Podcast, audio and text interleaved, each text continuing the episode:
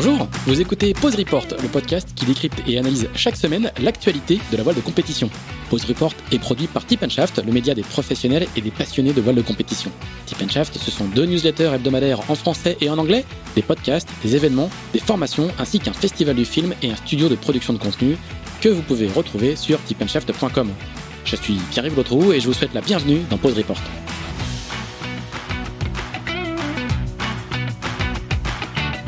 Bonjour à tous, je profite de cet épisode pour vous parler du tout nouveau projet de Tip Shaft baptisé Sailors. Sailors, avec un Z, c'est LA plateforme de vidéo à la demande par abonnement dédiée à l'univers de la voile de compétition que Tip Shaft a lancé le 1er décembre. Avec Sailors, notre objectif est de proposer aux passionnés le meilleur de la voile de compétition en streaming sur une plateforme accessible depuis tous vos appareils, ordinateurs, téléphones ou tablettes. Au menu, des documentaires, des séries, des récits de courses, des portraits, des sagas, pour beaucoup disponibles uniquement sur Sailors. Le tout pour le tarif attractif de 5,99€ par mois ou de 60€ par an, sans compter que nous proposons en cette période de Noël des promotions et des cartes cadeaux. Voilà, tout ça se passe sur sailors avec un z.com.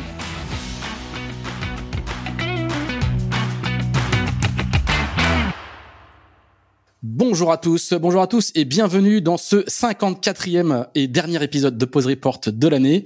Pause Report, c'est le podcast hebdomadaire de Tip Shaft qui explique, décortique, décrypte et analyse l'actualité de la voile de compétition sous toutes ses coutures en compagnie des meilleurs experts. Nous sommes le mardi 21 décembre, il est euh, un peu plus de 9h30 et pour ce dernier épisode de l'année, on va vous proposer un format un petit peu particulier puisque euh, on va donner la parole à toute l'équipe qui fait euh, Tip Shaft euh, et les nombreux euh, les nombreux formats de Tip Shaft toute l'année. On va leur donner la parole et on va se donner à nous la parole aussi pour eh ben, exprimer les coups de cœur de l'année voile 2021. Alors, staff de Tip Shaft, c'est huit personnes. Là, vous allez avoir au total sept personnes dans cette dans cet épisode. Le huitième, c'est le petit dernier de, de l'équipe, c'est Robin Logoff, mais qui est en vacances, donc on l'a pas dérangé, on le dérange pas pendant ses vacances. Du coup, je vais faire un, un rapide tour de table en commençant euh, peut-être par la plus éloignée de... Euh, non, pas tout à fait la plus éloignée. En tout cas, celle qui est à la montagne aujourd'hui, c'est Violette Le Mercier qui doit être dans les, dans les Alpes du Sud. C'est bien ça, Violette? Oui, tout à fait. Je suis à Saint-Véran, au fin fond du Kéra. D'accord. Et l'internet passe pour l'instant. Alors Violette, chez Shaft, elle s'occupe de, de l'événementiel et elle s'occupe de l'événementiel avec euh, Marine Guillemot, qui elle doit être à Lorient. Moi, je ne suis pas au bureau à Lorient, qui doit être au bureau à Lorient. Marine, est-ce que tu nous entends? Oui, bonjour. Salut Marine. Marine qui normalement est nantaise, euh, mais vient la moitié de la semaine à Lorient. Alors, euh, juste à côté d'elle, normalement au bureau, il doit y avoir Violette Genot. Est-ce que tu nous entends, Violette? Oui, bonjour. Et oui, nous avons deux Violettes et ça n'est pas très pratique. ça nous arrive souvent de nous mélanger les pinceaux. Violette qui, elle, euh, alors elle est pas, elle est pas de Nantaise, elle est de Libourne, c'est bien ça, Violette? Oui, c'est ça. Et elle monte, elle aussi, la moitié de la semaine à Lorient. Et Violette, elle s'occupe du marketing digital en compagnie d'Amandine. Amandine qui elle doit être dans la cuisine de Tip Shaft, si je me trompe pas, à Lorient. C'est ça, Amandine? Ouais, exactement. Bonjour tout le monde en direct de, la cuisine. Voilà. Amandine Luce qui elle s'occupe euh, également du marketing digital et qui est la chef de projet euh, contenu et marketing digital chez Tip Shaft. Je vais continuer mon petit tour de table virtuel et là on va traverser les Pyrénées et on va aller en Espagne. Je ne sais pas exactement où. On va retrouver euh, Frédéric Chevance. Frédéric, est-ce que tu m'entends? Oui, bonjour. Je t'entends très bien. Ouais. Salut Fred. Alors Fred, il est dans le dans le hall d'un hôtel en Espagne. T'es où en Espagne exactement, Fred? Alors je suis à Ponferrada, qui est la capitale du Bierzo. Le Bierzo, c'est une euh, région qui est collée à la Galice. Non, je suis pas très loin de la Galice. Je suis à une heure de la Galice. Très bien. Et Fred, il est basé à Lisbonne d'habitude, donc euh, il est, euh, il vient de temps en temps euh, à Lorient, enfin même très régulièrement à Lorient. Et Fred, chez Tip Chef, il s'occupe de beaucoup de choses. On va dire qu'il est responsable des opérations. Il s'occupe de faire tourner la boutique sur plein plein de sujets, en particulier le, la plateforme Sellers que vous avez découvert le 1er décembre, ainsi que toute la partie commerciale. Et puis je vais euh, continuer par euh, la, la, star habituelle des Pause Report, euh, Axel Capron, le rédacteur en chef de Tip Chef, qui lui, en je ne sais plus dans laquelle de ses multiples propriétés entre l'île de Ré, la Sologne, le Valois-Perret, je ne sais plus où il est exactement. Axel, tu peux le dire où t'es? Le Valois-Perret. le Valois-Perret. Et tu regagneras la Sologne ce week-end peut-être pour une chasse? Euh, pas, pas pour une chasse, pour fêter Noël. Très bien. Je ne suis pas chasseur. Tu n'es pas chasseur, très bien. Et puis voilà, et donc je vous disais, la huitième personne qui compose l'équipe de Tip Shaft aujourd'hui, euh, c'est Robin Logoff qui s'occupe avec euh, Frédéric Chevance qui s'occupe du business développement et Robin qui est le, le petit dernier puisqu'il il arrivera formellement à Tip Shaft en début d'année prochaine. Robin est en vacances. Alors, le principe de cette de cet épisode très particulier de Pause Report, c'était de vous présenter l'équipe d'une part et aussi de eh ben, de faire un petit tour de table pour, pour vous donner des coups de cœur. Euh, c'est pas une rétro comme on l'a fait euh, comme on l'a fait la semaine dernière, mais c'est euh, les coups de cœur de l'équipe puisqu'il n'y a pas que des il y a pas que des journalistes, il n'y a pas que des experts absolus de la voile. Donc là, on va laisser parler les émotions et les la manière la plus simple possible de, de percevoir la voile et de la voile de compétition. Et on va commencer au nord aux dames. On va commencer. Allez, on va commencer avec Violette. Alors la première ou la deuxième Violette, Violette Genot. Violette, toi qui connais un petit peu le, notamment tu suis un petit peu les mini, tout ça, euh, c'est quoi ton coup de cœur de l'année 2021 euh, Vas-y, à toi, à toi de te lancer à l'eau. Alors mon coup de cœur de l'année 2021, c'était pas les mini, c'était euh, le circuit Pro Sailing Tour, la première édition avec la création de la nouvelle classe Ocean 50, anciennement Multi 50. Et pourquoi donc? Bah parce que je trouve que c'est une c'est un circuit qui est hyper intéressant qui allie les les régates offshore et les régates en stadium avec le système de points et puis c'est une classe qui est euh, qui est euh, ouverte à l'innovation avec beaucoup de recherche dans la construction des bateaux. Et même s'il y a que 10 unités limitées d'Ocean 50 dans la classe, il y en a déjà 7 et, et donc dont deux ou un, je ne sais plus, qui est rentré pendant le Pro Sailing Tour et euh, qui a rejoint le circuit. Et puis ça, ça donne des régates assez intéressantes à suivre euh, avec les différentes épreuves dans différentes villes qui sont bien mises en avant. Bon, parfait.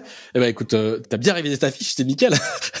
est-ce que t'as un favori Est-ce que t'as est-ce que t'as un, un, bateau, un skipper qui, emporte tes suffrages? Moi, j'ai une petite préférence pour Letton avec Sam Goodchild et Emeric Chapelier. Et pourquoi donc? Euh... Ça saurais pas dire. J'ai pas, ouais, non, j'ai pas de. Comme ça, le coup de cœur. Oui. Très bien. Les Ocean 50, donc euh, le premier choix de Village. On va demander à, ta voisine habituelle, Marine Guimau. Marine, c'est quoi toi ton coup de cœur de l'année 2021 euh, mon coup de cœur de l'année 2021, ça se tourne sur l'arrivée du, du Vendée Globe. Ça peut paraître un peu classique, mais euh, avec toutes les conditions sanitaires qu'on a pu voir au cours de ces deux dernières années, je trouve que l'arrivée, en plus de toutes les conditions sanitaires et les conditions de course et les éléments de course, ça a fait quelque chose de une arrivée assez euh, intense et, euh, et, hyper intéressante à suivre après plus de 24 000 milles. voir des arrivées aussi resserrées, je trouvais ça assez oufissime. Oufissime, c'est pas mal comme adjectif ça. Et, eh oui. et tu l'as tu l'as suivi comment l'arrivée du Vendée? J'ai eu la chance de faire la dernière arrivée du, du Vendée sur l'eau, mhm. mais j'avais fait le reste comme à peu près tout le monde derrière les écrans. Et donc tu allais voir le, allé voir l'arrivée de quel bateau du coup? Je suis allée voir l'arrivée de Harry Yuzela euh, sur, sur une vedette du comité d'organisation. Et c'était comment? C'était euh, hyper intéressant. C'était très frais, mais euh, mais les couleurs, l'ambiance, bien que les conditions soient un peu un peu difficiles, c'était c'était quelque chose de de super intéressant et beau à retenir. Très bien. Marine qui donc est en alternance comme comme Village et qui est en alternance dans une école qui s'appelle euh, Amos, c'est bien ça, euh, Marine C'est bien ça, Amos, Sport Business School à Nantes. Voilà, et qui, euh, par ailleurs, est une spécialiste de gymnastique et as bientôt un championnat de France, je crois, je me trompe pas? C'est bien ça, les prochains championnats de France à Boulogne-sur-Mer fin janvier. Très bien. Et donc, malheureusement, quand tu viens à Tip Shaft, il y a plein de chouquettes. Je crois qu'il y a des chouquettes ce matin. Vous m'avez dit les filles. C'est bien ça. Et, et c'est un combat pour garder, pour garder la forme, pour être prêt pour les futurs championnats de France. C'est ça. Il faut pas trop manger, mais on en garde, euh, on t'en garde pour cet après-midi, t'inquiète pas. D'accord, merci. Vous êtes trop gentil. Allez, on va aller dans la dans la cuisine de de Tip Shaft avec Amandine Luce. Amandine, tu n'es pas en train de cuisiner, tu es en train de de, de nous écouter. C'est quoi ton coup de cœur? Je ne veux pas dire que je m'attends à quelque chose, mais euh, mais vas-y, dis-nous ce que c'est. Je pense que tu t'y attends pas, Pierre-Yves. en fait, je déroge un peu à la règle. J'ai pas un coup de cœur moi sur cette année 2021, j'en ai deux. Et je suis désolée, hein, j'ai essayé de, de, les départager, mais euh, impossible. Mon premier coup de cœur, c'est euh, La solitaire du Figaro. Euh, j'ai trouvé cette année qu'elle était géniale à suivre. il y avait quatre étapes en France, ça fait deux années de suite. Hein, Covid oblige que les étapes sont en France. Mais elles étaient hyper longues de mémoire. C'était quatre, cinq jours de, de nave à chaque fois. Franchement, c'était un, un, scénario de rêve. Quand on est un peu accro à la carto, on était largement servi. Euh, alors c'est vrai que le, le vainqueur, hein, Pierre Quiroga, il est euh, incontestable, mais j'aurais bien aimé voir peut-être euh, certains figaristes qui sont sur le circuit depuis longtemps euh, sur la plus haute marche du podium. Je pense à Xavier Macaire qui doit avoir 10 participations, je crois, au compteur ou Alexis Loison qui doit en avoir 15 ou 16, je sais plus. Enfin voilà, la solitaire c'est vraiment une course qui a la réputation d'être dure à gagner et je pense que cette édition a été à la hauteur de, de sa réputation. Et t'es une grande spécialiste de la solitaire parce que t'as as bossé un petit peu sur la solitaire. On va le, on va le rappeler pour ceux qui. Oui, alors grande spécialiste, pas, je sais pas. pas. Mais... Ah, t'as as suivi une course de l'intérieur quand même. Oui, oui j'ai suivi euh, pas cet été, du coup l'été 2020. Euh, D'accord. Je m'occupais des, des, réseaux sociaux. Mais non, voilà, c'était c'était vraiment euh, mon coup de cœur de l'été. J'ai trouvé que particulièrement cette année, elle était elle était euh, géniale à suivre. Et puis euh, il y a deux performances aussi qui m'ont un peu marqué sur cette édition.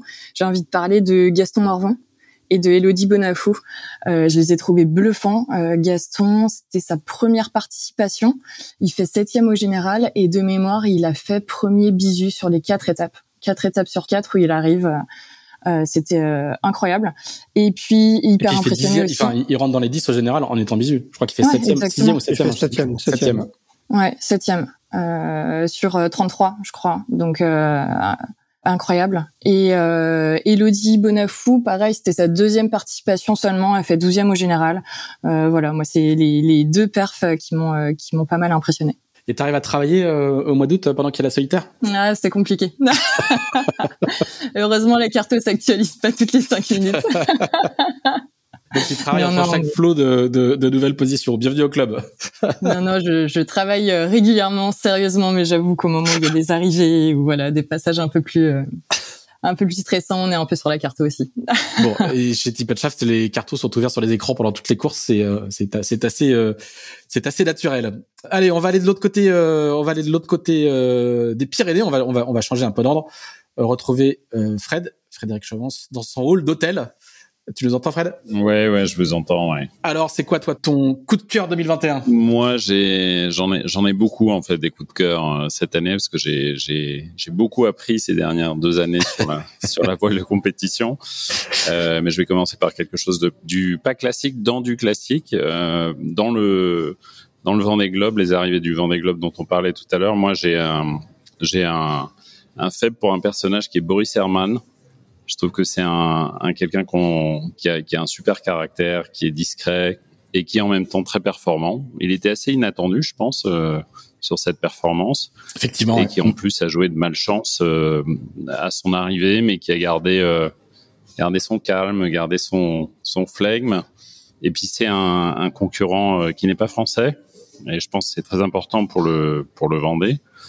Euh, qui a développé une super amitié avec Giancarlo aussi euh, en se parlant euh, pendant leur galère mutuelle. Donc j'ai trouvé que c'était un personnage hyper intéressant à suivre sur le sur le Vendée. mais j'en ai d'autres, j'en ai d'autres. je peux continuer pendant longtemps si tu veux. Vas-y, tu peux, tu peux en donner. Ah, juste, juste une chose, Frédéric. Comme beaucoup de gens le savent, on a lancé Sellers le 1er décembre. Et donc, du coup, je crois que nous sommes en discussion pour avoir justement le, le, le film de Boris Herman. Je sais pas, si, je sais pas si on peut déjà en parler, mais euh, il a fait un film et on est en discussion pour essayer de le, essayer de le mettre sur Sellers.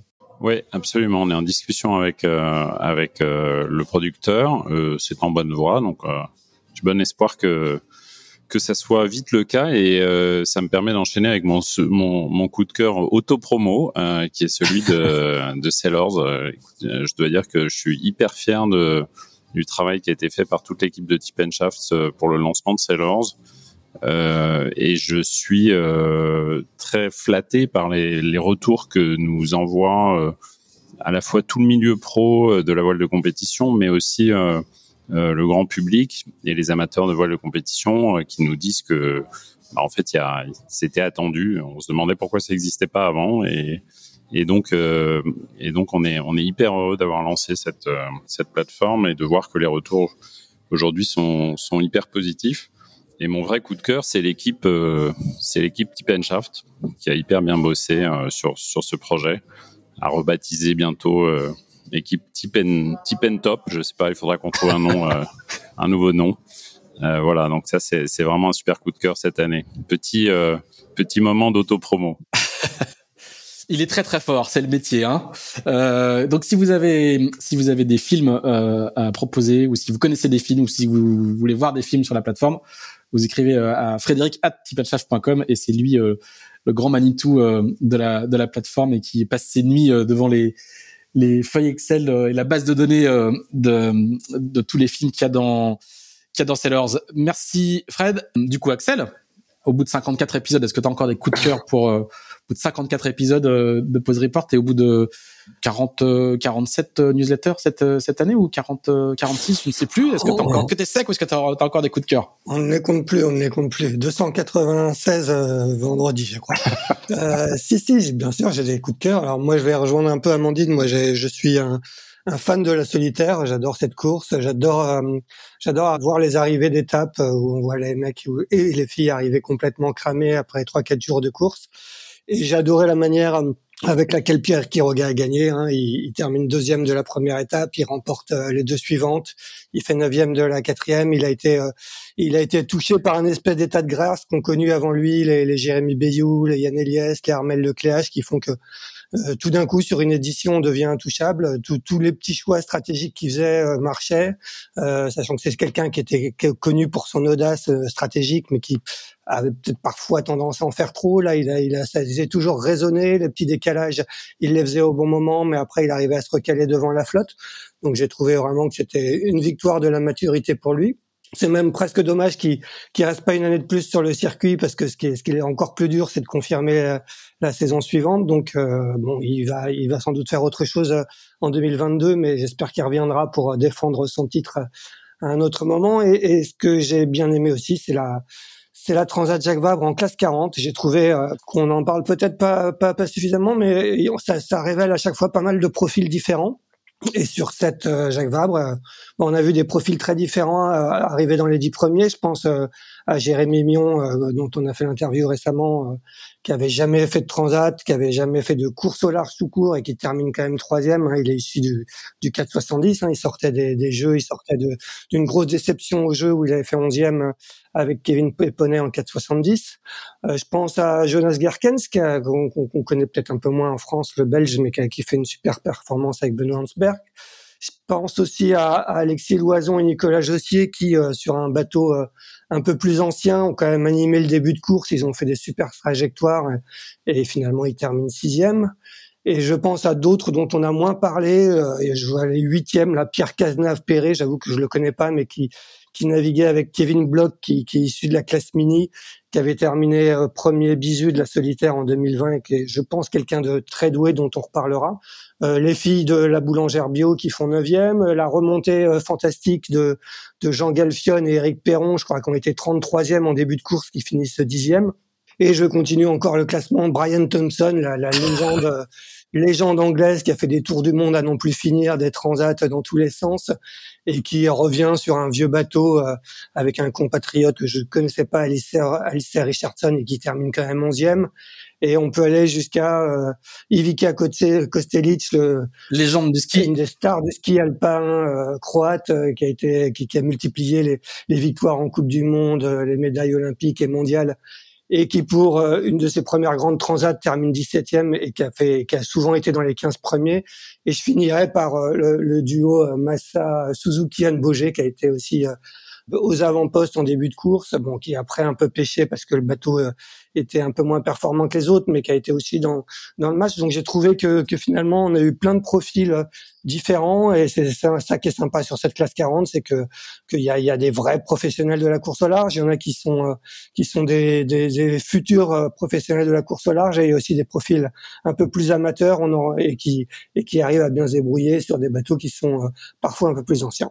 Voilà, donc c'était mes deux grands coups de cœur, euh, mais j'en ai plein. Hein, je pourrais, comme Fred, je pourrais continuer. Et moi aussi, j'ai un gros coup de cœur pour l'équipe de Type pour tout le boulot qui a été fait cette année. Ça a été une année très très dense, avec plein de projets euh, un peu différents, et c'est ça qui est, qui est, un peu passionnant. Euh, les marins disent souvent, ce qui fait l'attrait de leur métier, c'est aussi la diversité des projets. Ben, nous, c'est un petit peu la même chose, et c'est ça qui est, qui est sympa chez Tip Shaft. Voilà, j'en profite pour compléter évidemment que c'est moi aussi mon coup de cœur, d'autant plus que avec euh, avec Axel, on a on, on, était encore que deux il y a pas si longtemps que ça avant que Fred nous rejoigne puis euh, tout le reste de l'équipe. Donc euh, je sais pas si vous imaginez ce que ça peut représenter quand on a pendant des années on a fait une newsletter à, à deux et que tout à coup il y a autant de autant de monde dans le bureau. Il faut on a déjà déménagé deux fois pour agrandir les les locaux. Donc ça c'est ça c'est vraiment top.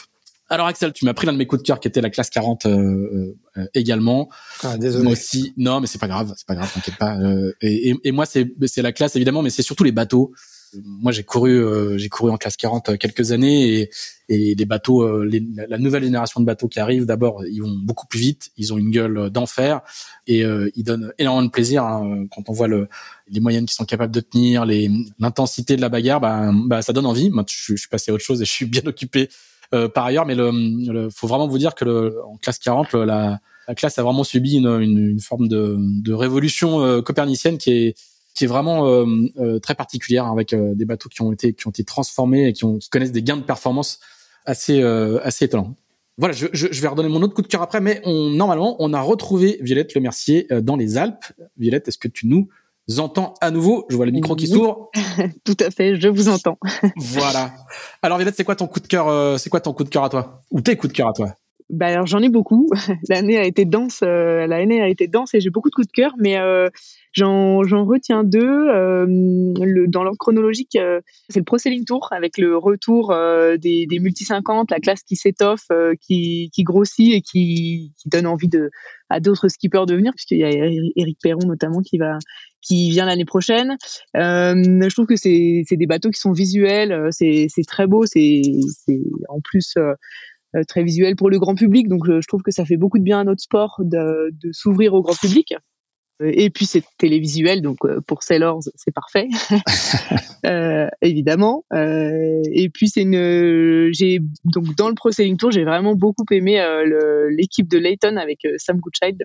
Euh, je trouve qu'il laisse transparaître une une, une super euh, une super ambiance. euh, ça a l'air d'être une équipe euh, sérieuse mais euh, simple et abordable, vraiment vraiment agréable à regarder quoi, à taille humaine et performante. Donc donc moi j'ai vraiment beaucoup aimé suivre le Pro Sailing Tour.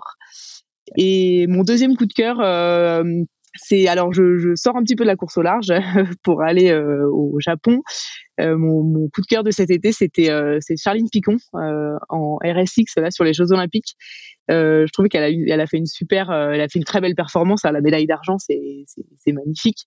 Mais je je peux pas m'empêcher de penser qu'elle qu'elle doit être un petit peu déçue après l'or. Je pense que c'est difficile d'avoir eu l'or à Rio en 2016 et puis après d'avoir euh, d'avoir l'argent euh, quatre ans plus tard. Mais euh, je trouve que c'est vraiment une, une très belle performance malgré tout.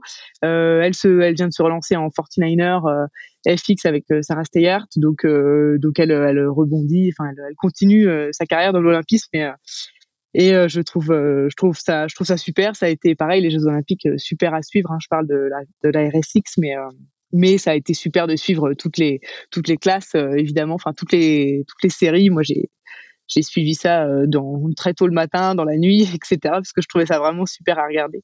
Voilà les petits coups de cœur de 2021. Et on va rappeler que tu as une tendresse particulière pour le 49er FX parce que tu en as beaucoup fait et à un niveau assez euh, important.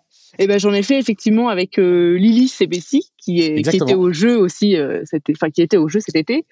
Euh, évidemment, ça aurait été peu objectif de dire que c'était mon coup de cœur parce que ça reste une très bonne amie donc euh, Lily si tu nous entends. Euh, mais évidemment, euh, j'ai suivi de très très près le 49er FX et il y a, beaucoup de filles contre qui j'ai navigué quand je faisais du, FX qui étaient au jeu cet été encore donc donc, comme toi, quand tu regardes le, le- les classes 40, j'imagine, Pierre-Yves, euh, voilà, moi, je regarde les, FX avec une, une attention particulière et puis, et puis évidemment, avec, avec le cœur. Et, les deux violettes, alors je ne sais pas, vous, vous voyez à quel point ça peut être perturbant, mais elles se sont pas synchronisées, mais elles ont exactement les mêmes coups de cœur en multi 50 à la fois du pour le circuit et pour les et pour les équipes. Merci, Euh, merci Violette. Bon bah du coup je vais moi à mon tour donner mon donner le- le- l'un de mes deux coups de cœur. J'avais parlé de la classe 40 et comme personne n'a parlé de la mini transat, je vais parler de la mini transat. Je sais, vous, vous deviez peut-être vous y attendre, mais voilà, le, année après année, édition après édition, euh, cette course reste euh, absolument euh, magique. Cette année, elle était assez euh, assez euh, agitée euh, avec euh, un petit peu de polémique sur la première étape. Et puis le euh, la traversée et la course a repris ses droits sur la sur la deuxième étape. Et euh, et moi je trouve que ce qui est le plus fascinant dans cette euh, dans cette mini transat, bah, c'est la c'est la permanence de la mini transat, c'est-à-dire que euh, les générations changent, les marins changent, euh, les bateaux changent, euh, mais euh, la magie qu'il y a autour, euh, l'engagement qu'elle nécessite et le et les bonheurs qu'elle procure à l'arrivée. Il faut vraiment euh, regarder toutes les arrivées. Hein. Chaque marin a le droit à, sa photo, à sa vidéo, et, il faut regarder parce que c'est presque tout le temps la même chose, à peu de choses près, mais euh, ça montre bien le caractère un peu euh, presque magique justement de la, de et de, et de, de l'effet qu'elle peut avoir sur les coureurs et sur les gens les gens qu'elle suit. Et voilà, il y a beaucoup, surtout c'est une classe qui a un nombre de, parle de l'euphorie qui règne dans la course au large en ce moment. Euh, je crois que la classe Mini a dépassé les 400 adhérents. Euh, euh, les listes d'attente pour faire construire des bateaux sont incroyables et vous voyez en ce moment fleurir sur les réseaux sociaux tous les projets 2023 qui sont déjà prêts, déjà dans les starting blocks, qui sont déjà en train de chercher des, partenaires. Donc il, continue à avoir cette, ambiance incroyable autour de cette classe qui est chère à mon cœur. Et je vous conseille vivement les, sur Sailor de regarder les films consacrés à la mini. Il y a plusieurs films, et notamment euh, euh celui de, qu'a tourné Benjamin Ferré sur la sur la mini 2019, dont il a pris la deuxième place. À toute berzingue. Ouais, le film est assez formidable. Il, il dit tout de, de, de, l'engagement que nécessite cette course, des, des, des, montagnes russes par lesquelles passent les marins, et, et, de, de l'énorme émotion euh, de, de l'arrivée. Je pense que qui doit saisir. Toi, tu l'as vécu, Pierre-Yves, mais qui doit saisir tous ceux qui arrivent au, au bout leur aventure, quelle que soit leur place. Et c'est vraiment un film formidable. Voilà, ça c'est le gars qui a regardé tous les films de la plateforme et qui a écrit tous les synopsis ou, presque avec quelques freelances qui nous ont aidés, qui parlent. Donc Axel, qui l'a vu et qui a beaucoup aimé ce, ce, film-là. Je vois que Fred, tu veux prendre la parole. Ouais, je voulais, je voulais aussi dire que la, la mini, c'est euh, bon, on a, on a tous beaucoup de coups de cœur. Je pense que la mini, c'est ce qui est magique, c'est que c'est la porte d'entrée euh, c'est encore la classe qui fait rêver euh, celui qui, rêve d'intégrer le, milieu de la voile de compétition. Donc parler un peu de la classe 40, c'est aussi un peu le cas. je pense que la mini, euh, c'est ça reste entre guillemets abordable. Et c'est pour ça que c'est magique, c'est qu'il y a un espèce de mix pro et amateur qui perdure et qui est, là depuis depuis des années et des années et, et, on voit que certains qui sont passés par la mini ont fini par être des des énormes champions et des, personnalités absolument incontournables du milieu. Donc c'est c'est pour ça, je pense que ça, elle garde cette euh, cette espèce de magie. Euh, c'est un bon mix entre le entre l'amateur ou celui qui, qui, qui se lance comme euh, comme on pourrait le faire euh, nous par exemple et puis euh, et puis les vrais pros quoi. Ah, tu dis ça mais tu, nous expliquais l'autre jour que tu considérais que c'était quand même beaucoup trop grand pour entrer dans un mini. Fred, il fait plus de plus d'un mètre, enfin, il fait pas, pas loin de deux mètres. Et donc tu nous as dit l'autre jour en passant à côté de la mine, non, mais là c'est pas pour moi, je n'arrive pas à rentrer dedans. Ah ouais, euh, c'est pas pour moi, je sais pas, rien n'est écrit, rien n'est écrit. c'est sûr que je serais, je serais plus à l'aise sur un ultime, ça c'est sûr. y aura-t-il un ou une autre ministre euh, dans l'équipe de Shaft après Pierre-Yves? Avis, euh, avis aux amateurs ou amatrices. Ah bon, tu, tu, tu, tu balances ça comme ça, quoi. non, non. Mesdames, est-ce qu'il y a, est-ce qu'il y a, ah, il y a Violette qui lève le doigt. Il y a Violette Le Mercier qui lève le doigt. Violette, est-ce que tu veux faire la mini transat? Alors, personnellement, non, mais j'avais l'impression qu'Axel, c'est une annonce que tu nous faisais.